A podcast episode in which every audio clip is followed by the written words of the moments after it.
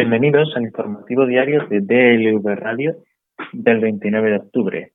Hoy el anteproyecto de ley de presupuestos generales del Estado para 2021 viene a sepultar definitivamente la austeridad y a consolidar la mayor inversión social pública de la historia por valor de 239.756 millones, según Pedro Sánchez y Pablo Iglesias, el presidente del Gobierno y secretario general del PSOE y vicepresidente segundo líder de Podemos han comparecido este martes sin recibir preguntas apenas 10 horas después de que sus respectivas formaciones llegaran a un acuerdo para aprobar las cuentas públicas. El Ejecutivo programó esta comparecencia el viernes, pero finalmente no fue incluida en la agenda del Gobierno para esta semana y Moncloa ha avisado que con apenas una hora de antelación, la mera presencia de ambos ya perseguía vender la imagen de unidad y precisamente esa comparecencia fue proyectada para trasladar la idea de que los presupuestos no son de ambos socios y no solo del PSOE. Sánchez anunció este pacto durante la mañana del lunes, pero su socio salió a rechazar que hubiera acuerdo apenas cinco horas después. Para lograr el apoyo de Podemos y garantizar la aprobación de las cuentas en el Consejo de Ministros, tendrá lugar tras la comparecencia conjunta. El PSOE sabría anoche introducir modificaciones en el ingreso mínimo vital y a llevar la regulación de los precios de los alquileres al Congreso en un plazo de cuatro meses.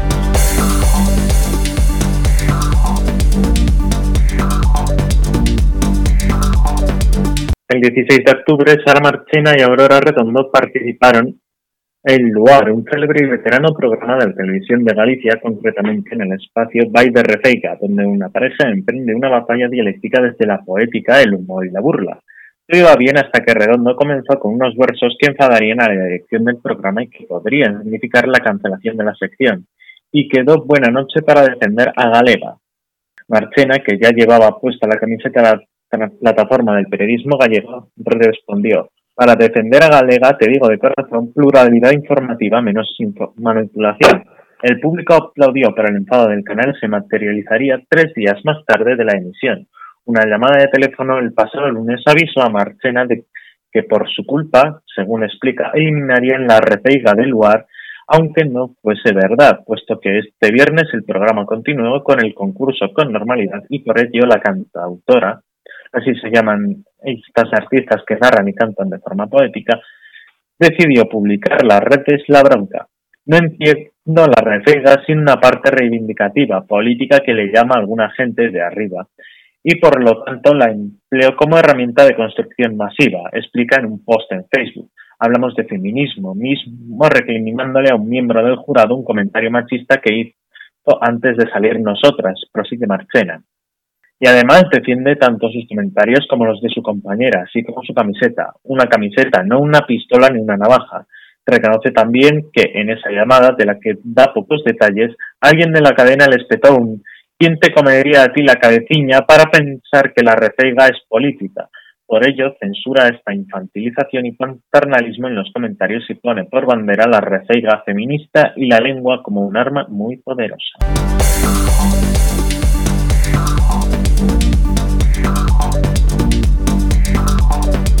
Y una última hora. El Congreso ha validado este jueves la petición de estado de alarma para prorrogar el estado de alarma declarado el pasado domingo durante seis meses, hasta el 9 de mayo de 2021. La Cámara Baja ha respaldado esta propuesta con 194 votos a favor, 99 abstenciones y 53 votos en contra. El ministro de Sanidad, Salvador Illa, ha sido el encargado de defender la propuesta ante un escenario que ha asegurado preocupa mucho al gobierno.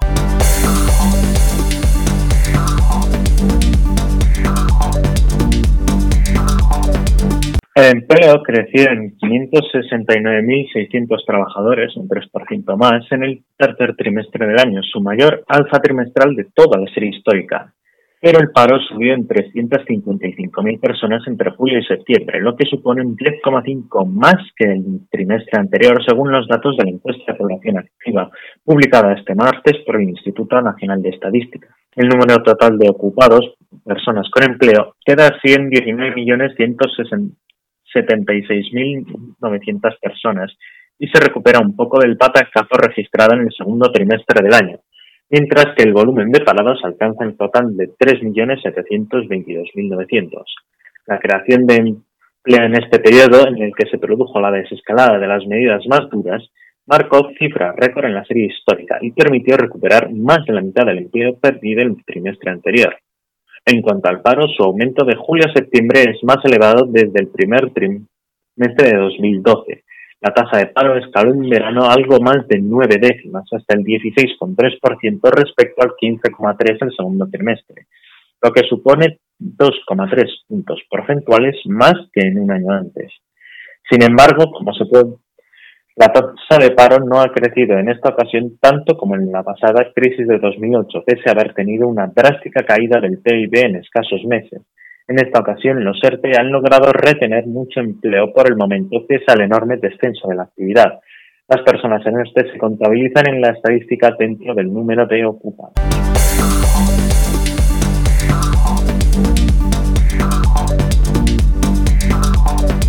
Una sentencia del Tribunal Supremo obliga al Estado a pagar a tres bancos, CaixaBank, Banque y Banco Santander, los 1.350 millones de euros que en su día adelantaron para compensar a la constructora ACS y al grupo canadiense Tandy por la cancelación del almacén de gas Castor frente a las costas de Castellón por su impacto medioambiental. El gobierno entonces presidido por Mariano Rajoy se comprometió a devolver dicha cantidad en 30 años aunque en realidad quienes iban a pagar eran los consumidores a través de un suplemento en la factura del gas.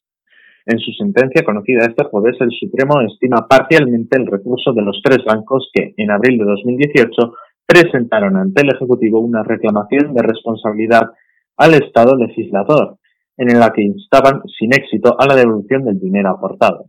Según explican los magistrados, esos 1.350 millones se repartirán de la siguiente manera el 50,9% para el Santander, el 34% para CaixaBank y el 15% para Bankia. La construcción del almacén Castor provocó casi mil terremotos en la zona de Castellón y obligó al Estado a cesar su actividad y posteriormente a indemnizar a la empresa propietaria, propiedad a su vez de la constructora ACS, incluso aunque el cierre se produjera por una negligencia.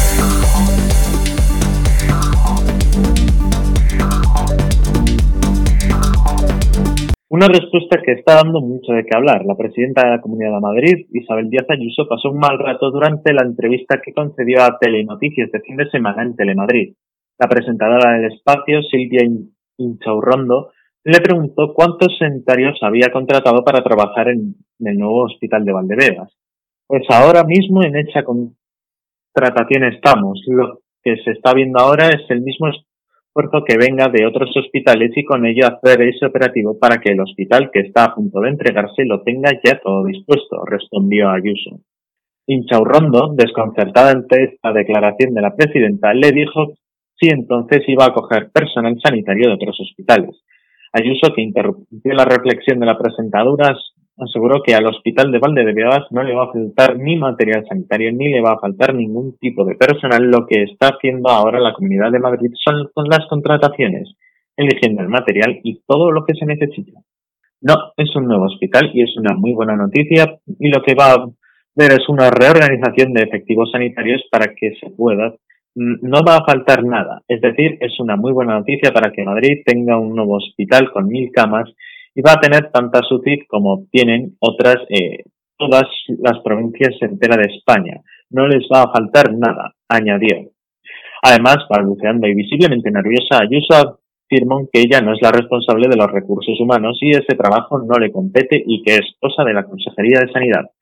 Estas palabras generaron mucho revuelo en redes sociales. Muchos médicos y expertos se lanzaron a cuestionar esta estrategia ya que puede dejar desatendidos otros hospitales. Carlos Velayos, un intensivista de un hospital del sur de Madrid, cuestiona el plan de reordenar sanitarios de Ayuso. Inauguración para el 30 de octubre. Estamos a 25 y no conozco ni un solo médico asignado a ese hospital todavía. Espero que nos apuntemos de forma voluntaria. Supongo. Respuestas vagas y con él pasivas sin saber qué decir y un lenguaje no verbal demoledor. Vaya tela. Valoró sobre la entrevista de la presidenta en la, de la región en Telemadrid.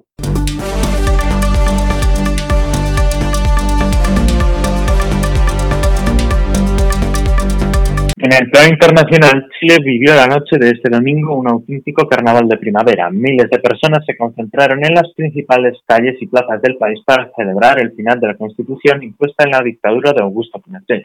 Con un abrumador 78% los chilenos han decidido cambiar su actual Carta Magna a través de una asamblea constituyente que integrarán 155 personas elegidas por la ciudadanía. Cerca de las nueve de la noche comenzaron a publicarse los primeros resultados y pronto ratificaron los pronósticos más optimistas. A partir de ese momento, la gente desbordó los centros de las principales ciudades del país. En Santiago, Plaza Italia, bautizada por los manifestantes de la revuelta social como Plaza Dignidad y epicentro de las protestas, fue el lugar emblemático donde una multitud celebró lo que para muchos es el entierro definitivo de la herencia de Pinochet. Lo resumí en exactitud los lienzos que se vieron durante la noche en la plaza. Adiós general, borrar tu legado será nuestro legado. Una hora y media después del cierre de los colegios, el presidente Sebastián Piñera comparecía en la moneda. Hoy la voz de todos los ciudadanos se ha escuchado con la misma fuerza, dijo. El mandatario subrayó que hasta ahora la Constitución nos ha dividido, pero a partir de hoy todos debemos colaborar para que la nueva Constitución sea un manto de humanidad. Y añadió, este plebiscito es el comienzo del cambio.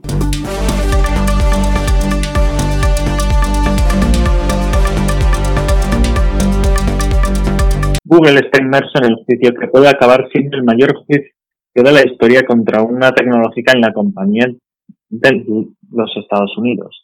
La compañía de Mountain View ya sufrió una multa de más de 4.000 millones de euros en Europa por abuso de posición dominante y se prepara para lo que podría superar al juicio que ya sufrió en Microsoft hace casi dos décadas. El Departamento de Justicia de los Estados Unidos llevó finalmente a los tribunales a Google el pasado 21 de octubre tras presentar una demanda por de nuevo, abuso de posición dominante en el sector de los buscadores, una demanda que se rumoreaba en las horas previas a que fuese presentada de manera efectiva. Google es el motor de búsqueda por defecto en iPhone y lo es desde hace ya muchos años. De hecho, tanto Google como Apple renovaron el acuerdo el pasado 2017 y ahora, a raíz del juicio al que Google se ve sometido, comienzan a salir cifras relacionadas con dicho acuerdo. Un acuerdo que, hay que remarcarlo, figura entre los casos explicados por el Departamento de Justicia de los Estados Unidos para demostrar este abuso de posición dominante. Google estaría pagando entre 8.000 y 12.000 millones de dólares a Apple para ser el buscador por defecto en iPhone, unas cifras no concretadas de forma exacta, pero que han aflorado gracias a una investigación llevada a cabo por el New York Times. Este acuerdo es parte de lo que que los fiscales en el caso contra Google consideran tácticas ilegales para sofocar a su competencia. Desde luego, contar con este poder económico no está al alcance de casi nadie. Cuenta el Departamento de Justicia de los Estados Unidos que casi la mitad del tráfico de Google proviene de dispositivos Apple y la posibilidad de perder este acuerdo con Apple resultaría aterrador para Google. Sube el modelo comercial de venta de publicidad pivota de forma efectiva sobre el tráfico de búsquedas. Pero ojo, porque aunque en el juicio es contra Google, los fiscales ponen a Apple en el disparadero.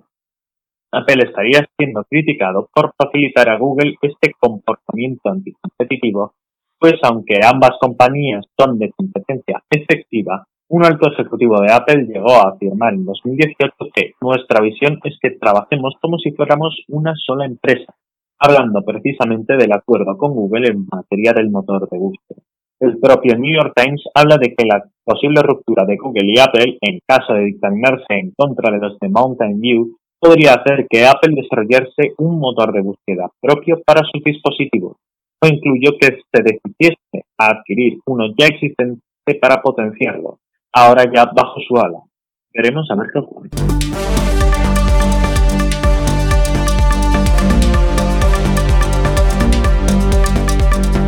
La Luna contiene agua helada, según nuevos datos inequívocos de detección, y en su superficie hay numerosos cráteres, incluso muy pequeños, a los que nunca llega la luz solar, donde ésta podría estar atrapada de forma estable, lo que puede tener implicaciones para futuras misiones humanas. Nature Astronomy publica este lunes dos estudios firmados por científicos estadounidenses, uno de los cuales señala la inequívoca detección de la molécula de agua, H2O, en la Luna y otro sugiere que aproximadamente 40.000 metros cuadrados de superficie, de los que un 40% están en el sur, tiene la capacidad de retener agua en las llamadas trampas frías. Hace dos años ya se habían detectado signos de hidratación en la superficie lunar, particularmente alrededor del polo sur, que posiblemente correspondían a la presencia de agua, pero el método empleado no podría diferenciar si se trataba de agua molecular en H2O o de hidroxiles, también llamados HO negativos. Esta nueva publicación, un, equipo dirigido por Casey Honeyball de la Universidad de Hawái, usó datos del Observatorio Estratosférico de Astronomía Infrarroja de la NASA, un avión Boeing 747SP modificado para transportar un telescopio reflector.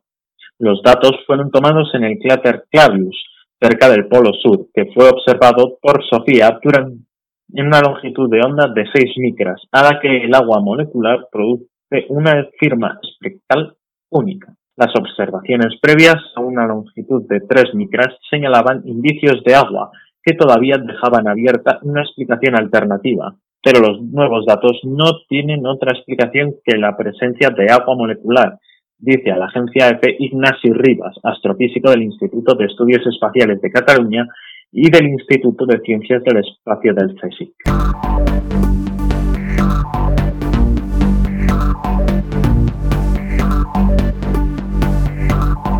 Fernando Alonso no será piloto de Renault, sino de Alpine, cuando regresa a la Fórmula 1 en 2021. El fabricante francés decidió reforzar su marca de deportivos y a partir de la próxima campaña bautizará así a la escudería de Enston, como anunciaron durante el Gran Premio de Italia.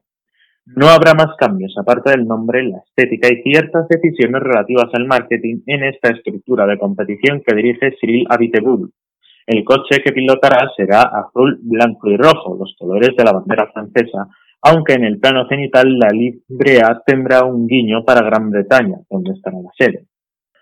Alpine fue un fabricante francés de automóviles deportivos fundado en 1955 por Jean Gedelet y adquirido por Renault en 1973, cuando dejó, que dejó de producir sus propios vehículos a partir de 1995 y que en, sus, en los últimos años han tratado de reactivar, resucitando el A110. Recientemente han fabricado en sus instalaciones los modelos Sport de Renault, nunca han competido en Fórmula 1 bajo esa marca, si bien hubo un par de proyectos frustrados como el Alpine Renault A500. La presencia del automovilismo está relacionada con las 24 horas de Le Mans y otras carreras de resistencia, en donde ganaron en 1973 con, con el primer motor turbo y, sobre todo, con los rallies con un Mundial de Constructores en 1973, el primero, y el modelo A110 como emblema histórico de triunfos en Montecarlo, la Acrópolis, Marruecos, San Remo o Córcega. En la actualidad, Alpine solo fabrica bajo su propia marca una versión actualizada del A110 en diferentes versiones, Youth, Legend, S y GT. Se trata de un deportivo con cuyo precio ronda los 60.000 euros con 290 caballos de potencia. El propio Fernando, por su parte, recibió uno como flamante coche de empresa y se lo entregó el director de marketing, Luis Pilar. Luca de Meo, CEO del grupo Renault desde julio, exponía en marca que sus planes para relanzarlo. El A110 está completamente infravalorado comercialmente y tiene potencial para desarrollarse de varias formas. Porsche ha sido una marca monoproducto durante muchas décadas con el 911. Luego llegaron Cayenne, Cayman, Boxster y demás. Hay que ser pacientes, pero tenemos un producto y habrá contactos con versiones de Alpine y otros modelos de Renault.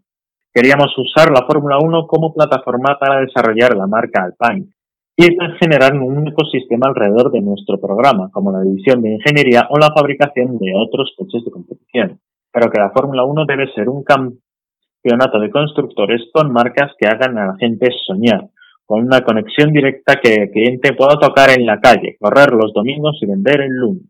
Miramos a Ferrari, Mercedes, Williams y Aston Martin. Alpine es bueno para el deporte. Necesitamos eso y es, necesitamos gente y pilotos valientes, expone De Meo. Un gran proyecto con la Fórmula 1 como escaparate y Alonso como piloto oficial.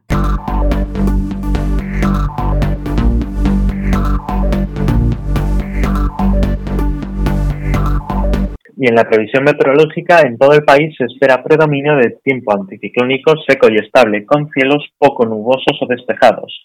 No obstante, la estabilidad favorecerá la formación de nubes bajas, brumas, nieblas en amplias zonas de Galicia y zona norte. También se esperan intervalos de nubes bajas en el entorno del mar de Alborán en el norte de Islas Canarias, sin descartar alguna lluvia débil al principio de líneas de mayor relieve. Nubes altas en Andalucía. Hay probabilidad de calima en Canarias Orientales, sin descartarlas en el área mediterránea, donde también podrá darse alguna bruma matinal dispersa. Temperaturas máximas en aumento en el interior de la península y en Canarias. Las mínimas subirán en el área del estrecho, en Galicia y en las grandes cordilleras, aunque podrán bajar ligeramente en las zonas del centro. No se esperan nevadas. El viento de levante en el litoral andaluz, con intervalos de fuente en el estrecho, tendiendo a mainar a lo largo del día. Vientos del sur en el oeste y norte de Galicia, con intervalos de fuerte al final del noroeste. En Canarias, componente norte rodando a este en las, islas, en las islas orientales y viento flojo o en calma en el resto del país. Y así terminamos con el informativo diario de DLV Radio del 29 de octubre. Les esperamos mañana.